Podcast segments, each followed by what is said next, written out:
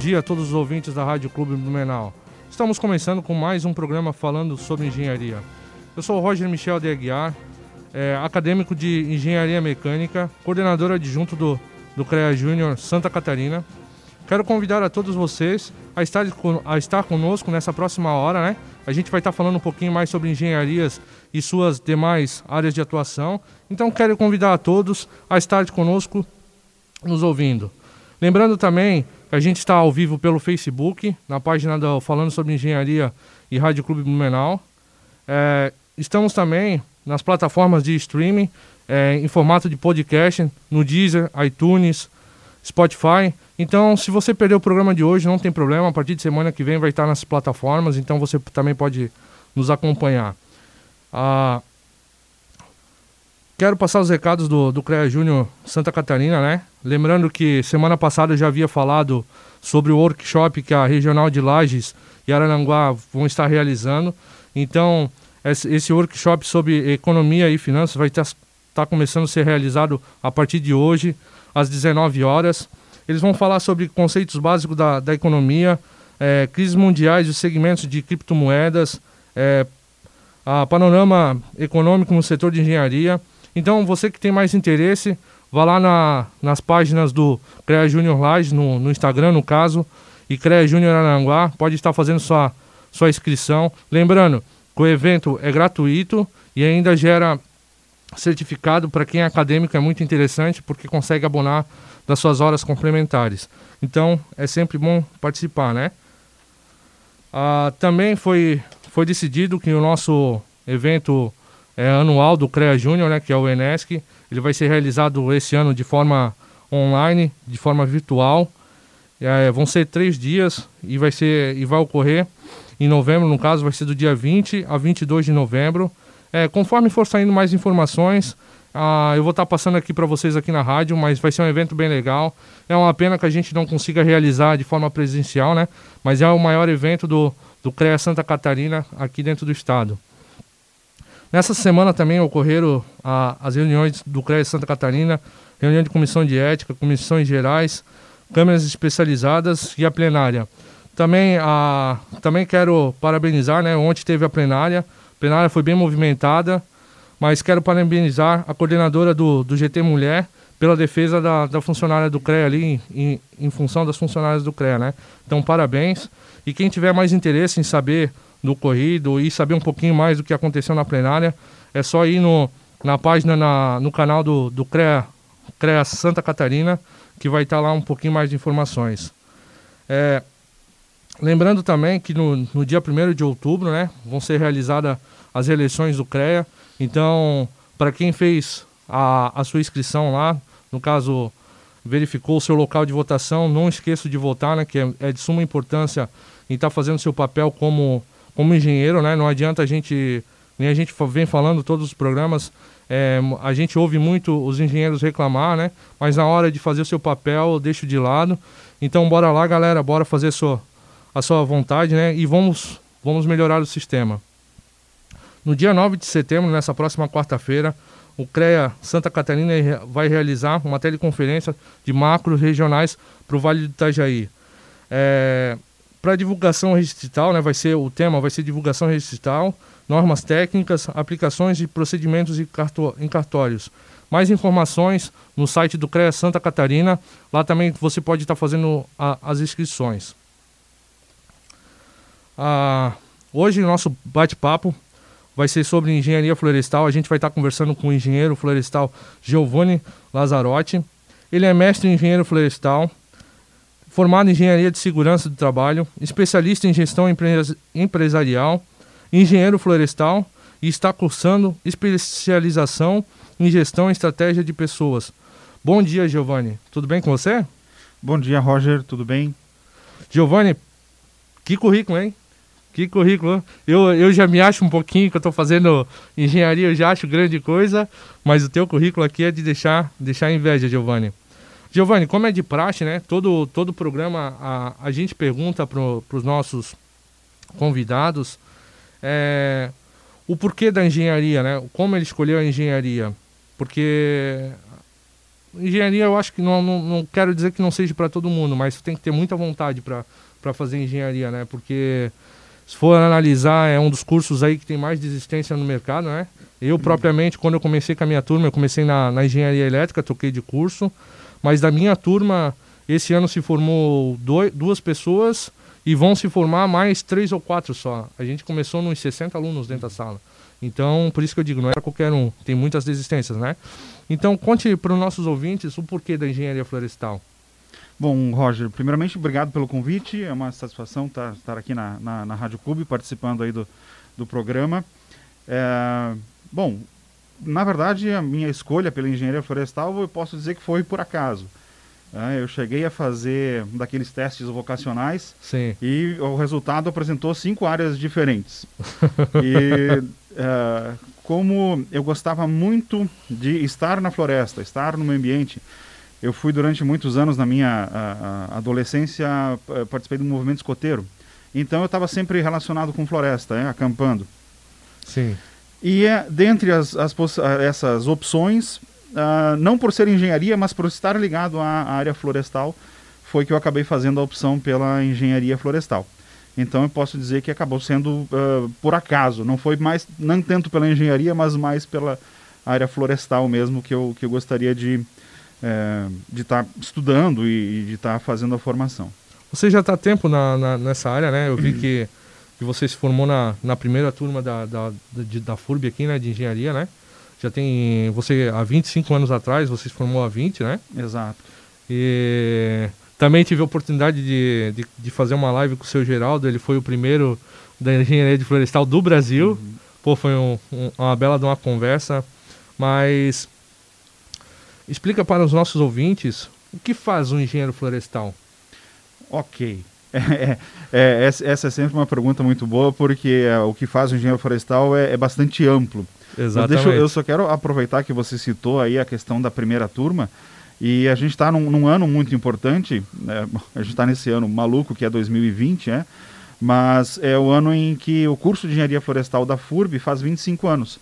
O curso iniciou em 1995, então uh, eu sou dessa, dessa primeira turma, ingressei no ano de, de 1995. A primeira turma se formou no, no ano 2000, 99 2000, e esse ano fazem 20 anos de, de formados, né? A nossa turma uh, vem fazendo encontros recorrentes, a gente tem conseguido fazer encontros. E esse ano vai ser um encontro online, não presencial, dos, Pena. do, dos formados aí da, da primeira turma. E até acho que as comemorações aí do curso de Engenharia Florestal esse ano é, ficaram prejudicadas. Não sei se vai ter online ou não. Né? Mas é, é, é a gente tem sim muito que comemorar, porque a engenharia florestal é uma, uma profissão muito, é, muito apaixonante. E por que, né? Você me perguntou a respeito da, do que faz um engenheiro florestal. Bom, é, é o, a gente parte da questão da floresta, sejam florestas naturais, florestas nativas ou sejam florestas de produção.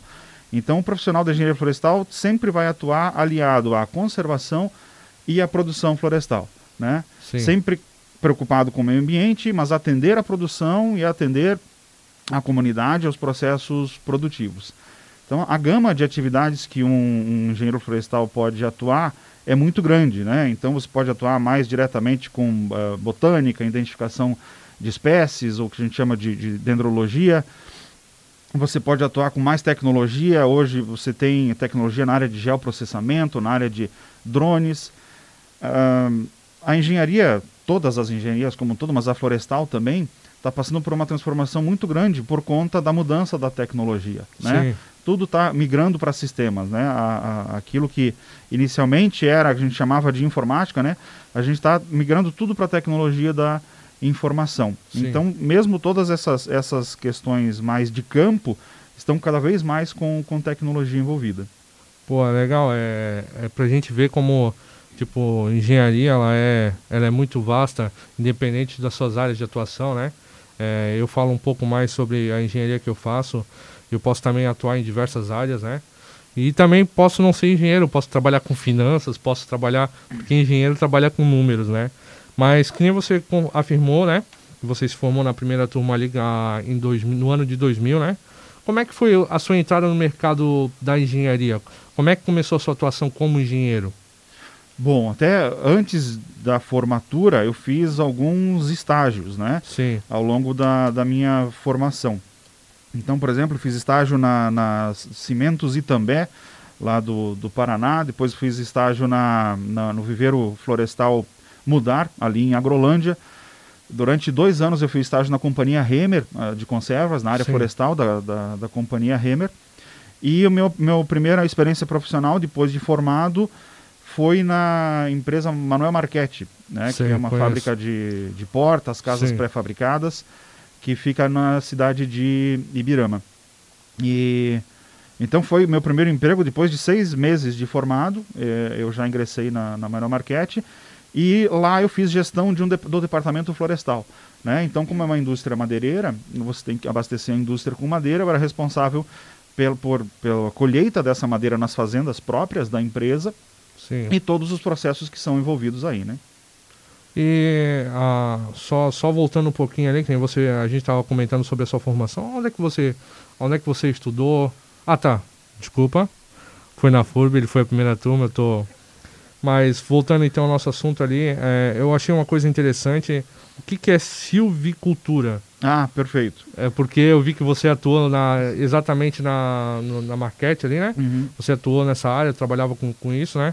Então, como eu sou de engenharia mecânica, para mim é, são muitas coisas novas, né? Então, é que nem eu falo aqui, todo o programa eu vou aprendendo um pouquinho mais, porque vem, vem diversos, diversos tipos de, uhum. de, de, profissionais aqui, uhum. né? Então, a gente vai aprendendo cada dia um pouquinho mais sobre engenharia. E eu me deparei com essa palavra no, quando eu estava estudando ali um pouquinho sobre você. Eu quero saber o que é silvicultura. Silvicultura é um nome técnico que a gente dá para a cultura de árvores, o plantio de árvores, Sim. né?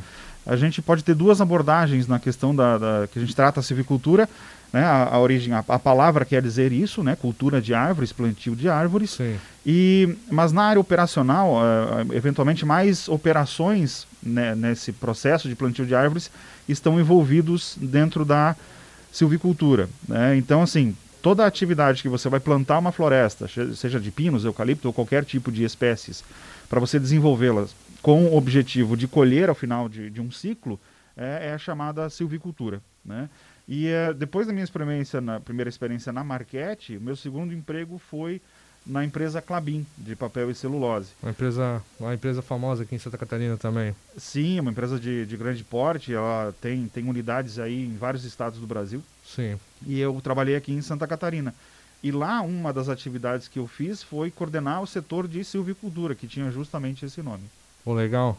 É, é que nem a, você acabou entrando no assunto, né? Eu ia perguntar para eu ia pedir para você contar um pouquinho mais sobre a sua atuação no, no setor privado, né? Então, fale um pouquinho mais para nós, fale para os nossos ouvintes, né? porque você teve diversas atuações no, no setor privado, né? Então, conte um pouquinho mais para nós sobre isso.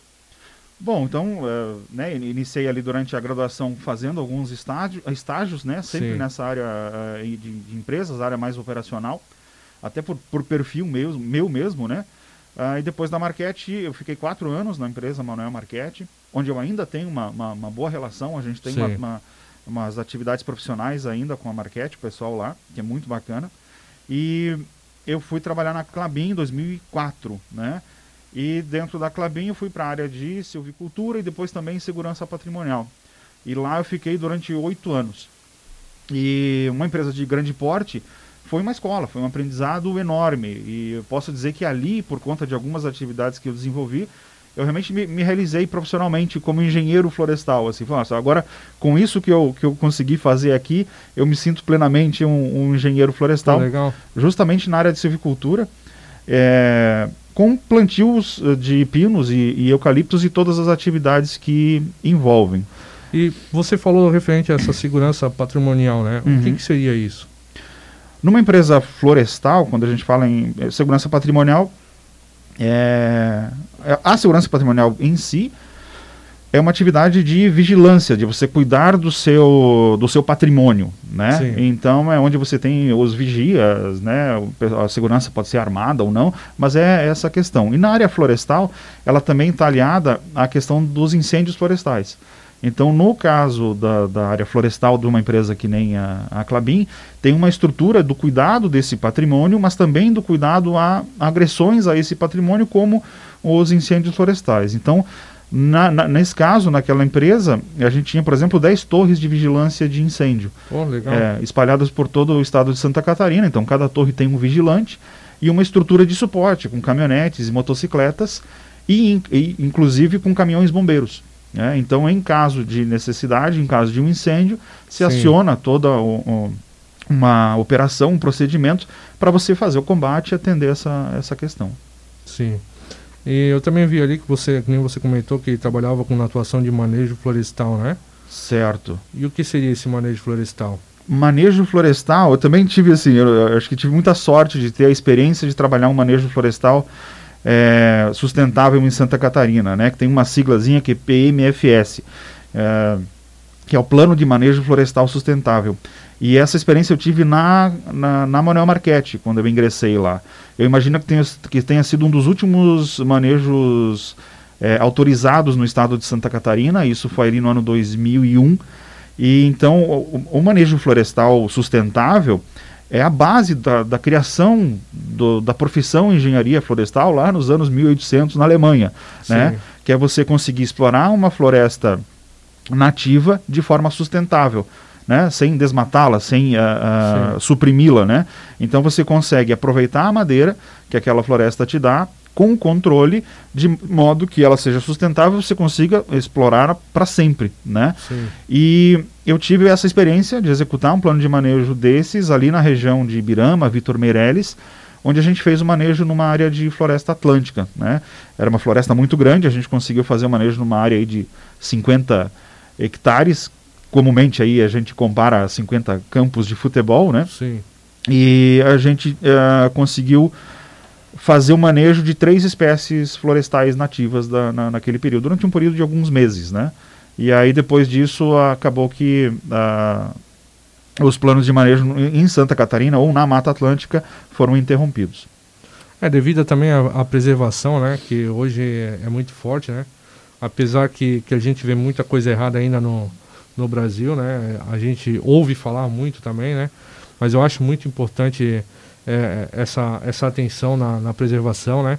E hoje, querendo ou não, é, eu não sei qual é a, a importância de ter uma, uma madeira de lei ou não, né? Mas hoje tu tem a, florestas aí de eucalipto, floresta de pinheiro. Então é, é um material que vai suprindo para o que você precisa, né? Para a necessidade nossa. É, você também teve a atuação no. Ali que eu vi, né? Não sei se foi na, na, na Marquete, não, na, na Clabin, na gestão do desafio de plantio de eucalipto na, em áreas de geada, né? Sim, perfeito. Esse, esse foi um desafio bem interessante, bem uh, na que é basicamente isso, né? A, a, gente tem um plantio de eucalipto bastante amplo no, no, no Brasil. É um, o país, na verdade, onde essa espécie melhor se desenvolve, onde a gente tem o melhor resultado na, na, na, produção de florestas de eucalipto. E no caso de Santa Catarina, no Planalto, onde fica aí a, eh, algumas empresas de, de papel e celulose, é uma região de temperaturas baixas no inverno, com uma série de ocorrências de geadas. E as espécies comumente utilizadas no restante do Brasil, nessas áreas, hum. elas fatalmente iriam morrer por efeito da, da geada e das baixas temperaturas. Então houve todo um esforço, não só da Clabin, mas de outras empresas no Rio Grande do Sul, uh, Santa Catarina e Paraná, em se buscar materiais genéticos, espécies que fossem mais resistente, uh, resistentes a geadas. Né? Então houve-se todo um trabalho de melhoramento florestal, de melhoramento genético dessas espécies, cruzamentos, até que se chegasse em algumas opções em que se pudesse fazer um plantio operacional. E eu estava na Clabin justamente nesse momento em que a gente começou a fazer a, a, a implantação Sim. dessas florestas de eucalipto. E o próprio eucalipto, antes a, a empresa uh, trabalhava só com pinos.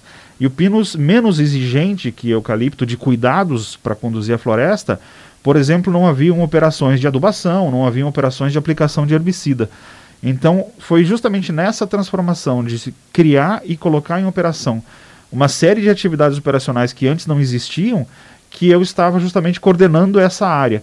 Então, todo o processo de você criar o, o procedimento e implantar uma aplicação de herbicida e adubação, justamente para atender as florestas de eucaliptos resistentes à geada. E também tem um timing certo para você plantar, né? Sim. Basicamente você tem que plantar o eucalipto nessas regiões de geada entre outubro e dezembro, outubro e janeiro no máximo, para que quando venha o inverno no ano seguinte, essa na primeira geada, desenvolvida. essa árvore esteja bem desenvolvida, porque a diferença de temperatura que a gente tem no solo com uma muda pequena Sim. é bem grande para uma muda, uma árvore que está com 3, 4 metros de altura. Pô, então esse foi um, um, super desafio que a Clabin venceu e, e, e outras empresas também uh, nessa região e eu justamente tive a oportunidade de trabalhar com isso nesses primeiros momentos. Legal, é, aí a gente vê a importância do, do profissional adequado para a área, né? É uma coisa que a gente vem falando é, em todo o programa, né? É, por mais simples que seja, às vezes, a, a produção da, da pessoa, né? É, é sempre bom ter um profissional tá tá, tá orientando, né? No, a, a, pessoa acha que às vezes vai gastar um pouco mais, mas no fim aquilo se torna mais caro para ela do que ela gastou, né? Já pensou um cara vai lá plantar eucalipto, vem a geada, planta qualquer um, uhum. eu, não, eu, não, entendo de planta, né? Mas planta qualquer tipo de, de eucalipto, chega na, na época de, de, no, da geada ali, ou de inverno, mata tudo, né? Até mesmo para nossa região, porque Tipo, não, não tem tanta incidência de, de geada, né? Mas, mas tem. Sim. Eu sei porque eu vejo o meu sogro, ele planta palmeira, né? Eu sei que de vez em quando no inverno ele não pode plantar porque pode dar problema. É, tem esses certos cuidados, né? Mas o nosso papo tá bom, Giovanni. A gente tem que ir pro intervalinho aí. A gente volta logo em seguida.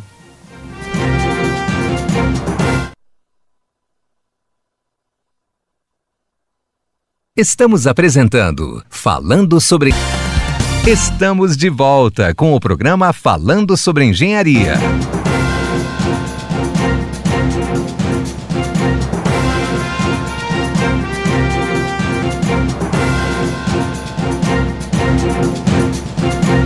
Estamos de volta com o programa Falando sobre Engenharia.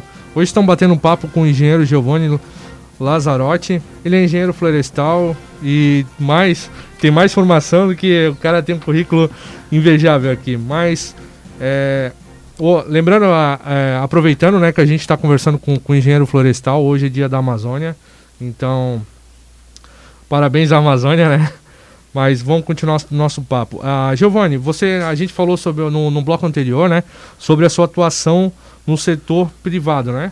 mas você também teve atuação no setor público. Fala um pouquinho mais para os nossos ouvintes, qual foi sua atuação, o que você fez no setor público? Ok, eu tive uma, uma experiência, uma passagem pelo setor público que foi muito interessante também.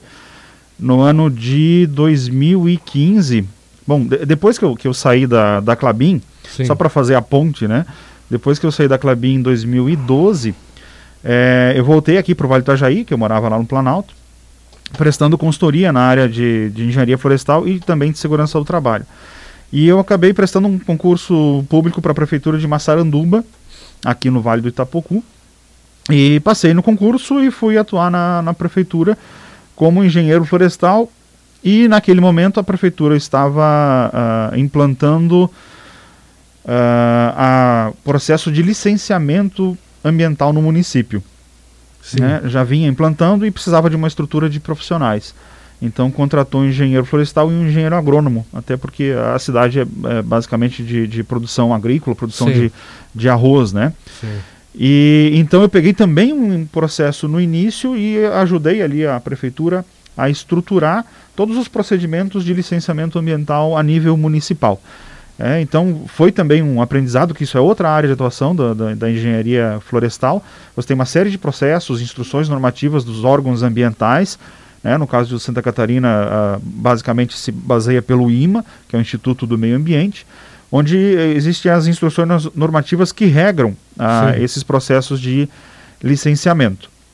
Então, basicamente, a função uh, que eu fazia lá, além de fazer a gestão desses, uh, da, desse, dessa área, desse setor dentro da prefeitura, né, junto com a equipe, tinha a parte de análise propriamente de processos de licenciamento ambiental. Né? Então, vai uh, uma, uma, indústria quer construir uma fábrica, ampliar uma fábrica e se instalar numa nova área. Existe uma série de eh, ações que devem ser, estudos que devem ser desenvolvidos e cumpridos, ações a serem cumpridas, e essa equipe tem que fazer análise desse processo. Né? Então, eu fiquei quase dois anos atuando ali na prefeitura de Massaranduba, quando uh, foi criado o consórcio, na verdade, o consórcio SINV. Eh, já existia, que é o consórcio dos, dos municípios aqui do Médio Vale, que na verdade ampliou esse consórcio para mais municípios, também um pouco mais fora do vale, até Massaranduba, que fica no Vale do Tapocu, é, justamente para fazer o licenciamento ambiental de forma integrada ou centralizada para todos esses municípios. Né? Então, diversos municípios é, cederam é, servidores para o consórcio para que a partir de lá fizesse então uma nova estrutura e atendesse vários municípios com uma estrutura mais especializada. E eu tive a oportunidade então de ir também a, a ter uma, uma, rápida passagem nesse caso no SINV, no Consórcio Intermunicipal do Médio Vale do Itajaí, para licenciamento ambiental. E basicamente a atividade é essa: você recebe o processo, tem que analisar a questão legal, parte de documentação e projetos técnicos. A parte chata, no caso. É, na verdade. claro não, que não, você fazer a vistoria, sim, a vistoria de campo é sim, é sempre tá mais certo. divertido, né? Não, mas tá, eu, eu falei, falei brincando, né? Sim. Mas eu, é de suma importância a, a, fiscalização, fazer de forma correta, né? Porque querendo ou não, é, a gente não, não pode degradar no mundo, o mundo que a gente uhum. vive, né? Porque se não for. A gente não pode. Nós podemos não estar aqui amanhã, né? Mas temos filhos, netos e assim por diante. Então a gente tem que tentar conservar no máximo, né? Ah, é legal esse negócio de integração entre os sistemas, eu, eu acho de suma importância, né? Que você falou da região ali de vocês. Uma porque é, fica uma coisa homogênea, né? O, a pessoa que for trabalhar, é, quem você falou ali do Vale do Itapocu, ah, Massaranduba, Guaramirim, Jaraguá do Sul, o procedimento é o mesmo, os papéis são os mesmos, eu vejo que tem muita dificuldade nisso no, no CREA, principalmente. Tipo, se você for mudar de região, ah, eu vou precisar fazer alguma obra lá em São Paulo. O CREA de lá é totalmente uhum. diferente do nosso, tem que enviar papéis. Não é, é uma burocracia uhum. a mais, é, é, complicado, né? Se fosse uma coisa única, né? Porque querendo ou não, é, tu vai no sistema, faz a tua RT, poderia ser uma coisa só, uhum. né? Eu acho que é, que é muito, muito mais simples essa homogeneização, né? É, é, eu estava participando de uma reunião esses dias. É muito mais fácil você ir trabalhar fora do país como engenheiro do que propriamente dentro do Brasil em outras regiões. Então, eu acho que, que isso é de suma importância, né? É, falando em, a gente está falando de sistema agora. É, você também foi inspetor, né? Do, do CREA Santa Catarina em Rio do Sul. Fala um pouquinho mais para nós o, o, o que, que é ser um inspetor. Qual é o papel do, do inspetor assim no, no, no, no, no sistema. Certo, é, foi uma experiência que eu tive lá no ano 2001, faz um bom tempo, e eu posso dizer que o CREA, ou a atuação da inspetoria, uh, principalmente quando relacionada à área florestal, era um pouco diferente. A capacidade de fiscalização, por exemplo, né? Então, uh, eu estava morando em Ibirama, né, trabalhando na Manuel Marquete, e tive essa experiência na inspetoria de Rio do Sul, Sim. que atende aqueles municípios todos lá da, da região. Na, naquela oportunidade, havia-se, uh, até para entendimento, e aí vocês me ajudam, você me ajuda porque acho que com relação à CREA você até conhece um pouco mais do que eu. Né? Mas uh, basicamente os inspetores analisam questões relacionadas à atuação profissional de profissionais da engenharia naquela região eventualmente quando alguém uh, tem algum tipo de processo, irregularidade, é, cada profissional vai fazer uma verificação. E lá no ano 2001 havia-se muito pouco relacionado à área florestal, diferente de hoje em dia. Né? Claro que um profissional pode analisar é, um, um, processo de uma outra profissão, isso é muito comum também, mas comumente quando se está relacionado a alguns aspectos técnicos, é mais um profissional diretamente relacionado àquela área que vai, que vai atuar. Né? Sim. É, é de suma importância, eu acho, o, o engenheiro estar tá, tá participando, né? Tanto como inspetor, é, em qualquer área, eu acho, da, de atuação do, do sistema, né? É, é que nem eu estava comentando da, das eleições, né? é de suma importância em fazer parte, a gente querer mudar o sistema. Porque geralmente a gente vê as mesmas pessoas toda a vida no sistema, não, não, é, não, é, não, não, não criticando, né? É porque, tipo assim, geralmente essas pessoas estão ali porque não tem outras para entrar. Eu vejo isso no CREA Júnior, né? Eu, eu fui coordenador por, por dois anos praticamente do CREA Júnior, né? Eu, e, e, o ano passado eu não consegui trocar mandato porque não tinha ninguém, não tinha interesse de ninguém. Isso é uma pena, na verdade, né? Porque ainda mais que essa galera nova aí, para quem está nos ouvindo e, e faz engenharia, atue no sistema, atue diretamente com, com as associações, né? Porque é, é muito importante. É, uma para melhoria, né? Porque, querendo ou não, essa gurizada aí, ela vem com uma energia boa. Ela vem com, com um novo na cabeça. Então, por que não instalar um novo no sistema? Por que não instalar um novo nas, nas associações, né? As associações, elas têm um, um grande papel, né? De suma importância. É, eu sou mais próximo da, da EANV, né? É, eu acho que, que é uma associação legal para os engenheiros aqui da nossa região ela trabalha muito em prol do engenheiro, né? Eu acho que isso é importante. Só que também não adianta a, a associação trabalhar e o engenheiro não, não, como é que eu vou dizer, não estar presente, né? Uhum. Não se, não usar, não fazer uso da, da associação, né? É, como você também foi, é, você foi inspetor do, do, do CREA da Regional de Rio do Sul, você também foi presidente da FEVALE, uhum. que é a Associação do, dos Engenheiros Florestais do Vale do Itajaí. O que, que é a FEVALE? E como foi fazer parte da, da presidência, ser o presidente da, da FEVALE? Bom, a FEVALE é, é o nome, né? A Associação de Engenheiros Florestais do Vale do Itajaí. É, até antes de falar da FVale, a gente tem em Santa Catarina uma série de associações é, regionais e também estaduais. A, existe a ACF, que é a associação estadual mais antiga, já Sim. tem 40 anos, né? Que é a Associação Catarinense de Engenheiros Florestais. E isso que você uh, falou, né, eu concordo plenamente com, com, com você. É um, é um desafio, tanto para as associações quanto para o CREA ou para o CREA Júnior, de promover a integração, seja dos acadêmicos ou dos profissionais. Existe uh, um, certo distanciamento e é um desafio para o CREA e para as associações fazer com que essa proximidade aconteça, para que haja renovação, para que mais pessoas se interessem e entendam né, por que, que o CREA é importante, por que, que os engenheiros devem é, participar mais ativamente. É um super desafio de gestão e de comunicação para fazer com que isso aconteça. Né? Mas com relação a, a minha experiência na, na F-Vale, eu fui presidente durante três anos. Eu sempre participei da ACF, da estadual, desde que eu me formei lá no ano 2000. Eu fui secretário-geral, eu fui tesoureiro por algumas vezes. É, eventualmente, algumas vezes a gente está mais dedicado aí ao, ao trabalho, Uh, e, e, aí não pode se dedicar tanto à associação, porque é um trabalho honorífico, você é, na Sim. verdade, um voluntário, não há nenhum retorno financeiro para é isso. Da mesma forma que, que a gente trabalha no, no CREA Júnior, né? Exato, tanto no CREA quanto na, na, nas associações.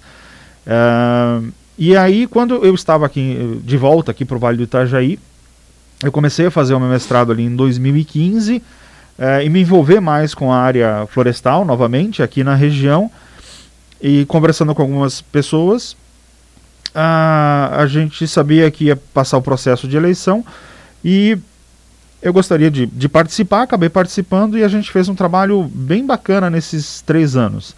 A FVale fez uma série de ações de reunir realmente as, as pessoas, os engenheiros florestais da região, promover a integração com outras instituições. Então foi uma integração muito bacana com o curso de engenharia florestal da FURB, com o centro acadêmico, o KF, também ali do curso de engenharia florestal da FURB, com prefeituras municipais, a gente trouxe envolvimento da, do IMA, que até, até então era Fátima, né? Sim. Que mudou o nome agora.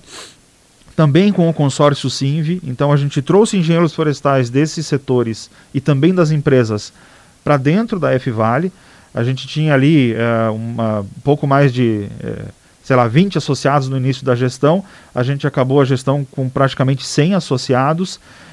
E até uh, entre, dentre essas ações e atividades aí que a, a F-Vale desenvolveu, mais técnicas ou de gestão, também houve um, um, um evento que marcou esses três anos, que a gente em 2019 ou 2018, fez um encontro dos engenheiros florestais, na verdade foram dois, é, E a gente reuniu 70 pessoas, uh, com uma série de empresas de engenheiros florestais patrocinando o evento. Sim. Fizemos uma palestra técnica sobre consórcios de reflorestamento, que é uma coisa nova também, que um colega nosso, uh, o Jairo, aí, desenvolve e, e, e, passou para todos, e que foi, foi bem marcante também.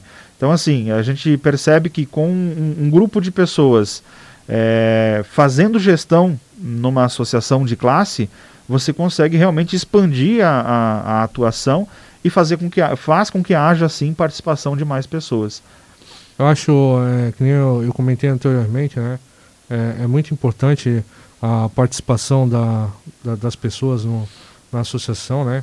É de suma importância porque é a associação que, que defende o, o engenheiro, né? É o papel da associação, na verdade, né?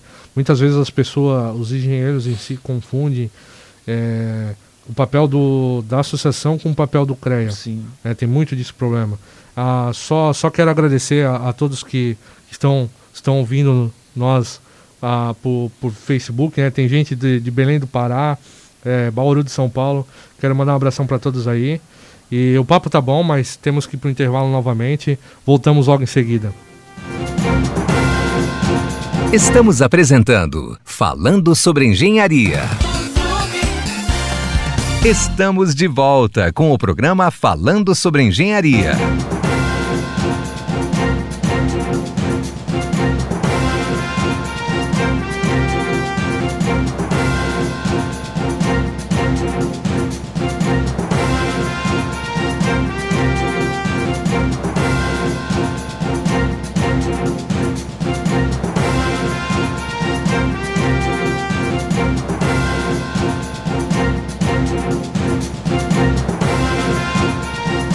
Voltamos com o programa falando sobre engenharia. Hoje estão batendo um papo aqui com o convidado nosso, que é o Giovanni Lazarotti, ele é engenheiro florestal. Ah, no, lembrando também que haverá eleições para a diretoria da, da ENV, né? As inscrições de chapa de 14 a 25 do, de setembro. Informações na, nas mídias do, da ENV, né? Na, no site da ENV. Então, se você tiver interesse, você é engenheiro, é, qualquer engenharia da nossa região aqui do Vale Itajaí, em médio, só procurar ali a, a o site da, da Envy e, e querer e procurar mais informações ou manda um recado para nós também na, nas nossas redes, sociais que a gente vai estar tá transmitindo para eles o recado. Dia 16 do, desse mês vai, vai ser realizada também a reunião de inspetoria aqui de, de Blumenau. Quem tiver interesse em estar tá participando, manda um recadinho para nós aí que a gente também vai estar tá articulando para você estar tá participando. Ah, e dia 17 do nome vai acontecer, a, a, apresentação vai acontecer às 19 horas, né? A apresentação dos candidatos do CREA. Quem tiver interesse em estar tá sabendo um pouquinho mais sobre as propostas, vai ser no, no, no, desculpa, no canal do do YouTube do CREA, do CREA SC, ó, ia falar CREA Júnior. CREA Júnior tá tanto no coração que ia falar novamente do CREA Júnior, mas é do CREA SC. CREA Santa Catarina. Procura lá no canal deles do YouTube. No dia 17, ah, os candidatos vão, estar se apresentando e falando um pouquinho mais sobre suas propostas. Ah, o Emerson, um, um, um ouvinte nosso, é, está, está nos ouvindo ali via é, Facebook ele, ele fez a pergunta para ti, Giovanni. Ele quer saber qual é o papel do engenheiro florestal da área de produção em relação ao meio ambiente. Legal. Roger, bom, primeiro, uh, obrigado, Emerson, pela pergunta. É um grande amigo meu, engenheiro florestal. É, o pessoal da, da primeira turma, alguns aí estão, eu sei que estão acompanhando, então um abraço para todos. É, Jorgiane também. Bom, é, papel do engenheiro florestal na área de produção com relação ao meio ambiente? Pergunta fundamental, Emerson, porque existe eventualmente um desconhecimento e até, por que não dizer, um preconceito com relação à área de produção florestal de pinos e eucalipto. Uh, e as empresas que produzem esse tipo de, de floresta, esse tipo de produto, uh, na sua maioria, esmagadora maioria, tem os cuidados ambientais necessários para que essa produção seja realmente eh, sustentável. Então, é, inclusive, muitas dessas empresas é, possuem algum tipo de certificação ambiental. E na área florestal, a mais importante delas é o FSC, é, que é o Conselho de Manejo Florestal. E tem uma outra versão também, que a gente pode chamar de versão brasileira, que chama-se Serflor. E esse tipo de certificação garante que, que a empresa, seja uma tora de madeira, seja o papel do, do, do caderno, né, ou seja um móvel, que a pessoa, uma cadeira que a pessoa uh, vai sentar, passou por todo o seu processo produtivo garantindo as questões sociais, ambientais e econômicas. Né? E até eu, eu, eu, aproveito que hoje uma colega nossa, engenheira florestal, egressa aqui da primeira turma da FURB, a Luciana Maria Pape, é a atual presidente do FSC Brasil. É, o que muito nos orgulha também, né? Sim. né?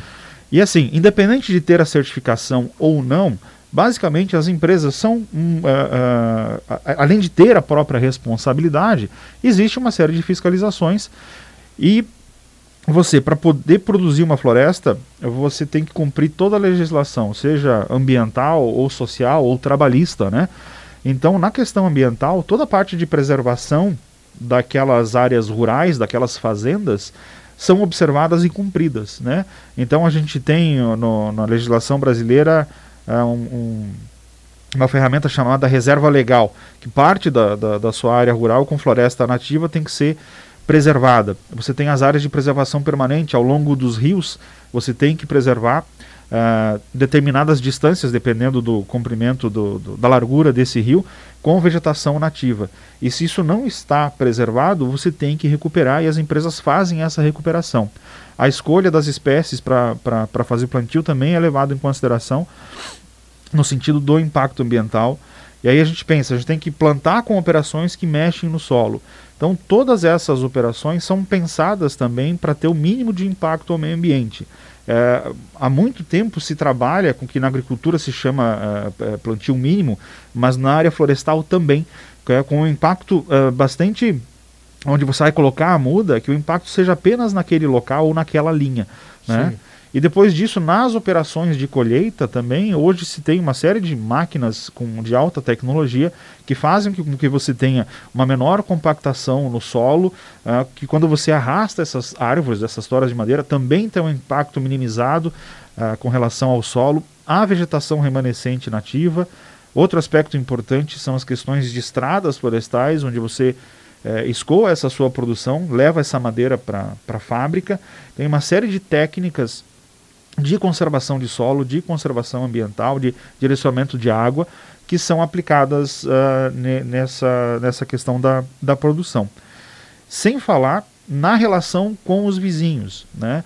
Então, uh, esse tipo de empresa tem todo um procedimento para você conversar com os vizinhos dessas áreas, entender qual é o impacto da sua operação nelas, nesses vizinhos, e tomar ações é, para que sejam minimizadas ou que, que sejam eliminados esses, esses impactos. Inclusive ações educativas, né? em uma série de, de programas também de inserção do, dos trabalhadores ou da comunidade, da, daquelas comunidades, na sua operação, também com ganhos sociais e econômicos para a gente ver com a importância de, da, da certificação, né? É, a importância da gente consumir é, produtos de locais certificados, é, uma para os nossos ouvintes entenderem um pouquinho, é, uma coisa no nosso cotidiano. Você pega um aparelho seu em casa, está escrito ali qualquer coisinha que você tem em casa, geralmente está escrito ali CE, aquele CE bem grandão. É uma certificação, é, se eu não me engano, é da, da Europa, é, eu não sei dizer qual é o certo essa certificação só que é uma garantia de que esse produto tem uma linha de produção que não tem impactos, não é para ter ao menos, né? Ou também para quem muita gente vê em empresas grandes, tu vê aquela ISO 9001, ISO alguma coisa, é, e assim por diante. Então é muito importante a gente estar tá consumindo materiais com esse tipo de certificação, porque a gente sabe que são produtos de qualidade, que realmente tu tens um padrão a seguir, ou senão tu, tu sai fora, né? Sai fora, não tem. Outra coisa importante com relação a justamente essa questão de certificação, não só na questão ambiental, que foi a pergunta, mas na questão social, uh, você tem a parte de segurança do trabalho, que é minha outra área de, de atuação. Então, assim, todo o processo que é desenvolvido nas, nas operações dessas empresas tem todos os cuidados possíveis com relação à segurança dos trabalhadores, mas também com relação ao ambiente que aquele trabalhador está uh, desenvolvendo o trabalho, com relação à sua alimentação, ao transporte até o local, ao acesso a banheiro, ao acesso à água, à água potável, os treinamentos que são é, necessários e, em especial, essa questão relacionada aí ao uso de equipamentos de, de proteção é, relacionado à segurança do trabalho propriamente. Giovanni, aproveitando um gancho aí que você falou sobre segurança do trabalho, você é proprietário da Lab, né? Então, fala um pouquinho para nós sobre a Lab, o que, que é a Lab em si. Bom, a Lab Consultoria e Treinamentos é uma empresa que foi criada este ano, em janeiro de 2020, é, somos eu e uma sócia, Thaís Belegante, que é engenheira de segurança do trabalho também, engenheira de produção. E o projeto da, da Lab é prestar serviços de treinamentos e cursos, além de consultoria, na área de segurança do trabalho e também meio ambiente. Nessa primeira etapa, a empresa é nova, né? começou Sim. em janeiro e em março veio a pandemia. Então a gente teve um projeto para que a gente ia desenvolver no primeiro semestre que a gente está passando a desenvolver agora. que Está renovando, na verdade, né? É, é, sem falar com todas as modificações Sim. de segurança por conta da própria Covid, né? Sim. Então, cursos que a gente faria tranquilamente de forma presencial, a gente agora tem que ter todo o cuidado do distanciamento, do uso de máscara, álcool gel, tudo que, que envolve essas questões. Mas a gente está lançando alguns cursos uh, abertos para o público. A gente faz treinamentos em company de segurança do trabalho. Então, por exemplo, nesse, nesse mês de agosto a gente fez. A gente tem um pacote de treinamentos específicos para a área florestal. Então a gente fez um de, de eh, segurança com o uso de motosserra eh, em Ibirama, numa empresa, em company, na Marquete.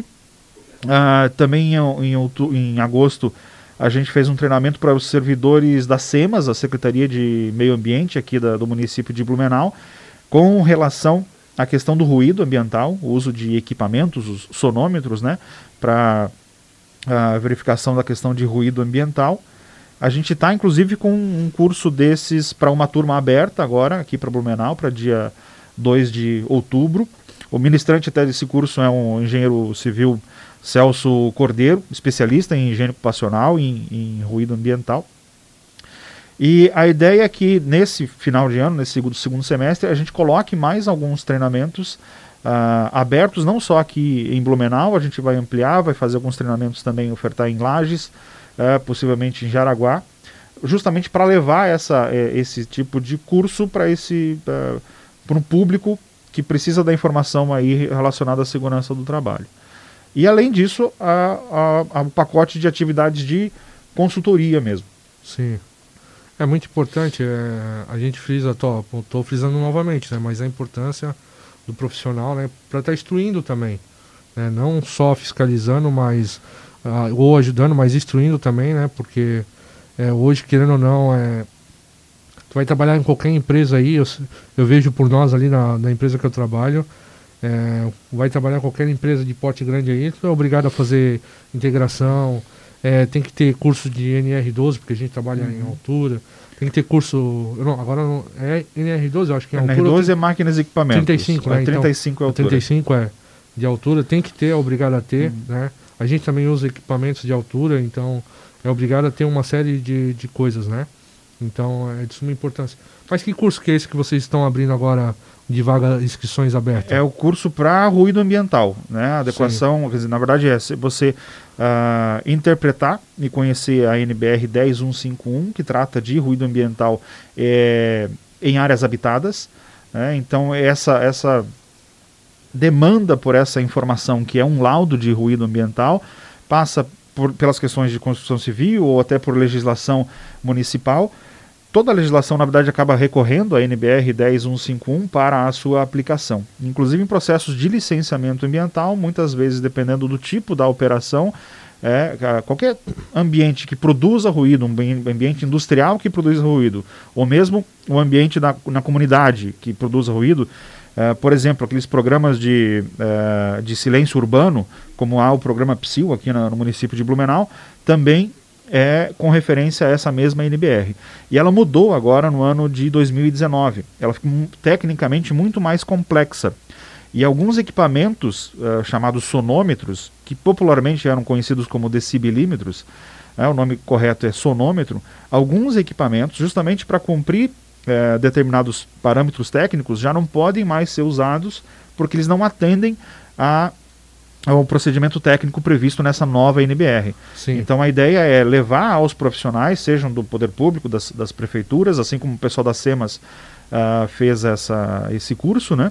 ou do Instituto do Meio Ambiente, mas também quem trabalha nessa área de licenciamento ou profissionais de segurança do trabalho que também tem é, demanda por esse tipo de, de atividade profissional de ruído ambiental.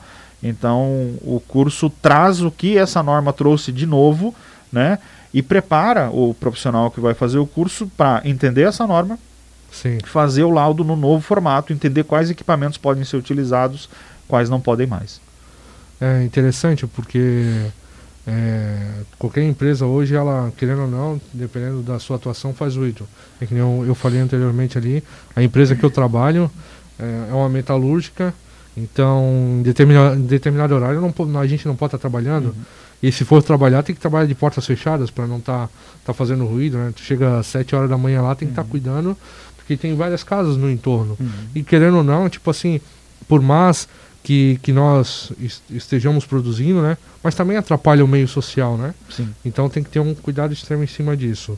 É, como, é que, como é que o pessoal consegue ter acesso a esse curso? Como é que eles conseguem estar fazendo essa inscrição? A verdade, pode acessar as redes sociais da, da Lab Consultoria. A gente tem página no Facebook, no Instagram e no LinkedIn.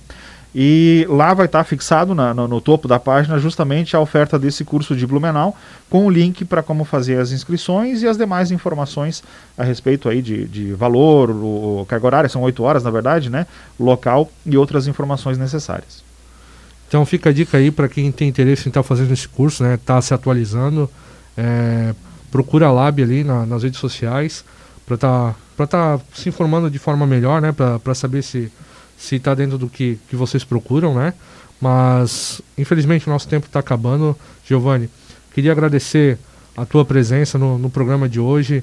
É, cada programa que, que eu venho fazendo, eu venho aprendendo um pouquinho mais, né? Eu venho hoje, eu aprendi, hoje o nosso assunto foi um pouquinho sobre engenharia florestal, é, um pouquinho sobre segurança do trabalho, empreendedorismo, né? Porque hoje tu estás empreendendo e a gente sabe que no país que a gente vive não é fácil empreender. Né? A gente tem que estar toda a vida se renovando. Mas muito obrigado, Giovanni, pela tua presença. Roger, eu que agradeço, na verdade, a, a oportunidade. É, já, já havia me sido feito o convite aí pela produção do programa há algum tempo e uh, não tinha dado agenda ainda. E agora deu, né? Então estou muito feliz de, de tá, tá, ter vindo aqui conversar. É um programa muito bacana você levar a engenharia de um modo geral e de uma forma assim de bate-papo para o público. Eu acho Sim. muito importante, é um trabalho uh, especial que vocês fazem aqui, estão de parabéns e é, desejo aí, uh, sucesso na, na para o programa e que seja uh, longa a vida do programa. Muito obrigado, Giovanni. Ah, lembrando, né, que o Giovanni comentou é, a gente a gente fala a gente fala sobre, né, Giovanni, a gente, que nem você comentou ali, sobre que a engenharia está no nosso dia a dia, né?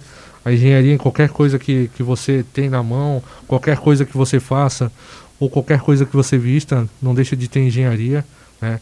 Precisa de ter uma pessoa, um profissional em cima daquilo, é, no alimento que você come, no carro que você dirige, no celular que você tem na sua mão, uhum. é, na própria roupa que você usa, por mais que seja uma pessoa que desenvolva de outra área, só que a máquina que produz essa roupa foi feita por um engenheiro. Uhum.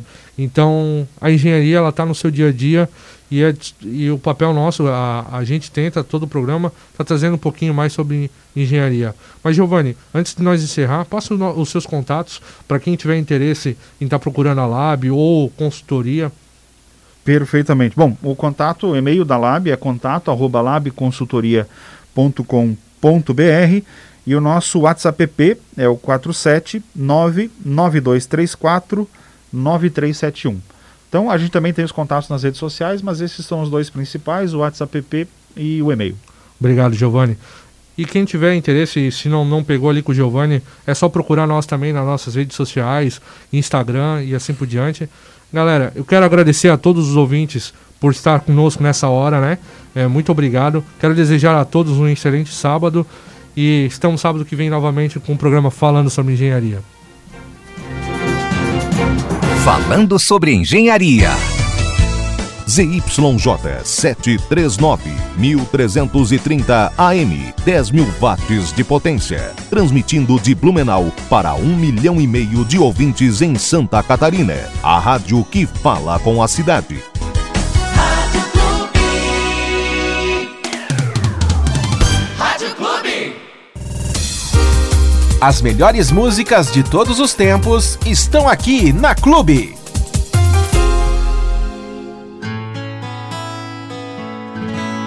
Quer namorar comigo? Balance a cabeça e diz que sim. Abra um sorriso e vem pra mim. Me dê um sinal, me chama que eu vou. Quer namorar comigo? Vou me dar com loucura pra você. Hoje eu criei coragem pra dizer que o que eu sinto por você é amor.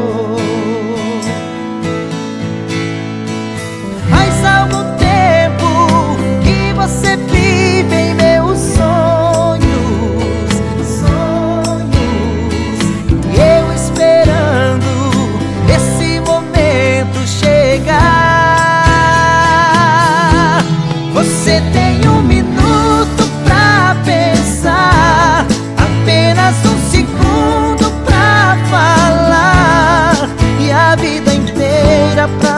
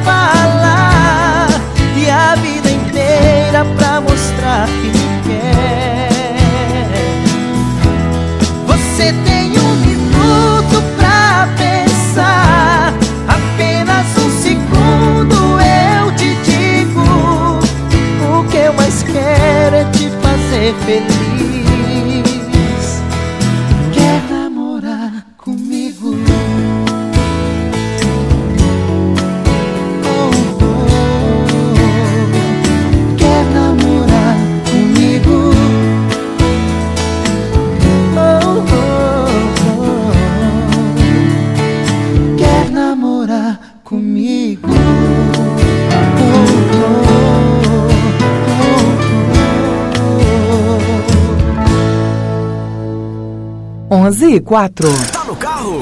Eu tô na Clube.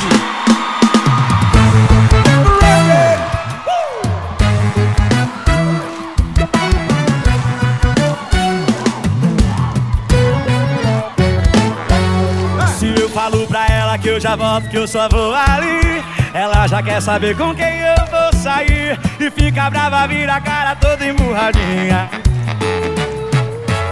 Eu cumprimentar uma amiga passando na rua Já quer satisfação, quem é essa perua? Fica grilada, revoltada, toda empurradinha. Mas eu gosto dela demais Só que ela me tira a paz.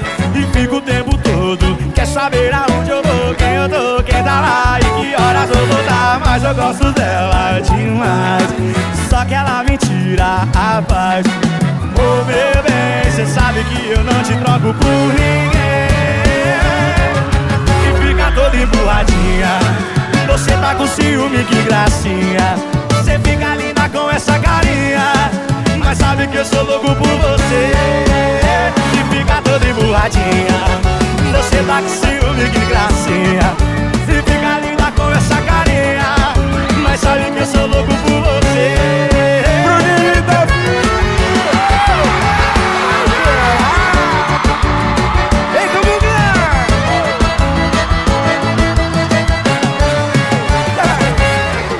cumprimentar uma amiga passando na rua. Já quer satisfação, quem é essa perua? Fica de lado, revoltada, toda emburradinha Mas eu gosto dela demais. Só que ela me tira a paz. Fica o tempo todo Quer saber aonde eu vou, quem eu tô, quem tá lá